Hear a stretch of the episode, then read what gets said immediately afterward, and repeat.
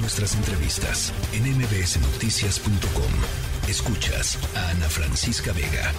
Bueno, el exdirector de adquisiciones de la Secretaría de Hacienda del gobierno de Chihuahua, cuando el exgobernador eh, César Duarte, eh, el señor Antonio Enrique Tarín, Em, se suicidó eh, esta mañana. Esto lo informó en un comunicado el fiscal de la zona centro, Francisco Martínez Valle, que pues esto confirmó que se abrió una carpeta de investigación por el suicidio de esta persona central, central en la trama de corrupción y de desvío de recursos públicos del ex gobernador eh, César Duarte. Él tenía apenas 37 años y hago contacto eh, con Ricardo González, reportero del Heraldo de Juárez. Me da otra vez muchísimo gusto platicar contigo, Ricardo. ¿Cómo estás?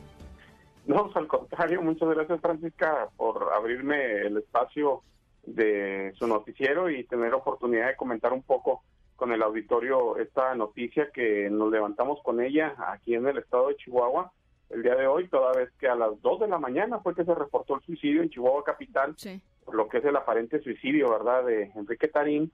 Esto fue a las 2 de la mañana aproximadamente y en el famoso eh, distribuidor vial universitario, ahí sobre el periférico de la juventud, yendo rumbo al campus 2 o al nuevo campus de la Universidad Autónoma de Chihuahua en donde eh, refiere la fiscalía, eh, ahorita nos acaban de pasar el dato, proporcionar el dato, llega Alejandro, eh, llega, perdón, este Enrique Tarín ahí al inicio del distribuidor vial para su vehículo, trae un Kia 2023, no nos especifican qué, cuál es de todos los Kia que hay, ¿verdad? Pero es un vehículo Kia 2023 y empieza a caminar sobre el asfalto y llega a lo más alto del puente y se arroja, según el mismo comentario de varios medios de comunicación de la capital del estado, eh, Enrique Tarín traía el brazalete electrónico puesto en uno de sus tobillos, que fue una de las condiciones eh, cuando se le brindó la libertad.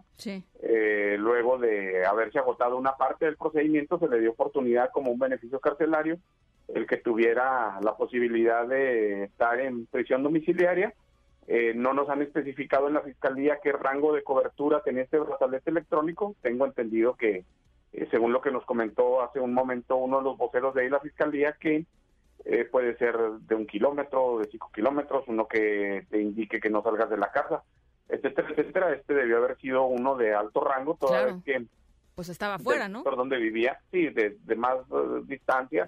Enrique vivía a espaldas de un conocido hotel que está ubicado sobre el periférico de la juventud y este lugar donde supuestamente se suicidó, pues le quedaba aproximadamente a dos o tres kilómetros de distancia en vehículo, ¿verdad? Entonces, bueno, pues lamentable esta situación y fue la noticia con la que nos levantamos esta mañana acá en el estado de Chihuahua, A ver, ahora platícame cómo, eh, digamos, qué, qué, qué eh, cuál es la, qué papel jugaba eh, Enrique Tarín en esta trama de, complicidades y en esta trama de, de corrupción del ex gobernador Duarte.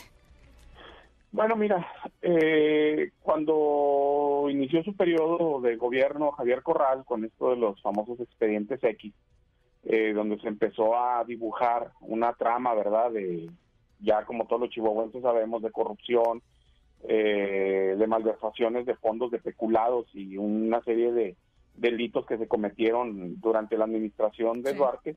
Pues bueno, Enrique Antonio Tarín fue uno de los que más señalado estuvo ya que él fue responsable administrativo, como tú lo comentabas ahorita, del Instituto Chihuahuense de Salud, al inicio de la administración de Duarte, y de ahí fue ascendido a la titularidad del Comité de Adquisiciones de la Secretaría de Hacienda, pues prácticamente por esa oficina pasaban todos los uh, trámites de adquisiciones, tratos con proveedores, acceso a todas las uh, instancias pues, que manejaban efectivo dentro de la, eh, la administración de César Duarte y en este caso pues Antonio Tarín, oriundo de la ciudad de Parral, de donde mismo que era eh, de donde mismo que César Duarte, perdón, eh, y al parecer con un parentesco por el lado de la esposa, ¿verdad?, de César Duarte, pues fue colocado en este lugar estratégico para que, de acuerdo a las investigaciones que se hicieron en su momento, esto lo digo yo, esto lo dice el expediente judicial, pues fuera él el que maniobrara, ¿verdad?, en relación a todo este tipo de situaciones. Creo yo que a la vuelta de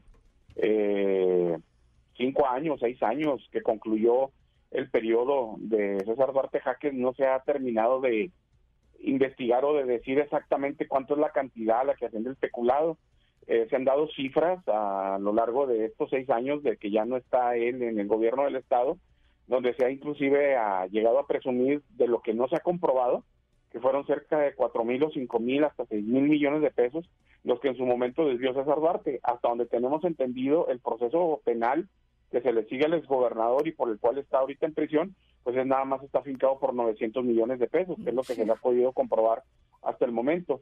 Pero bueno, ya con esta explicación, pues creo que el auditorio se podrá dar cuenta de la importancia que Antonio Tarín, Antonio Tarín tenía en este esquema y que bueno, no solamente fue en el área de Hacienda, eh, involucró a funcionarios de otras áreas, de otras dependencias, educación, salud, claro. Eh, inclusive hasta una contraloría y una serie de situaciones que, bueno, durante el sexenio de César Duarte, pues se vivieron aquí en Chihuahua.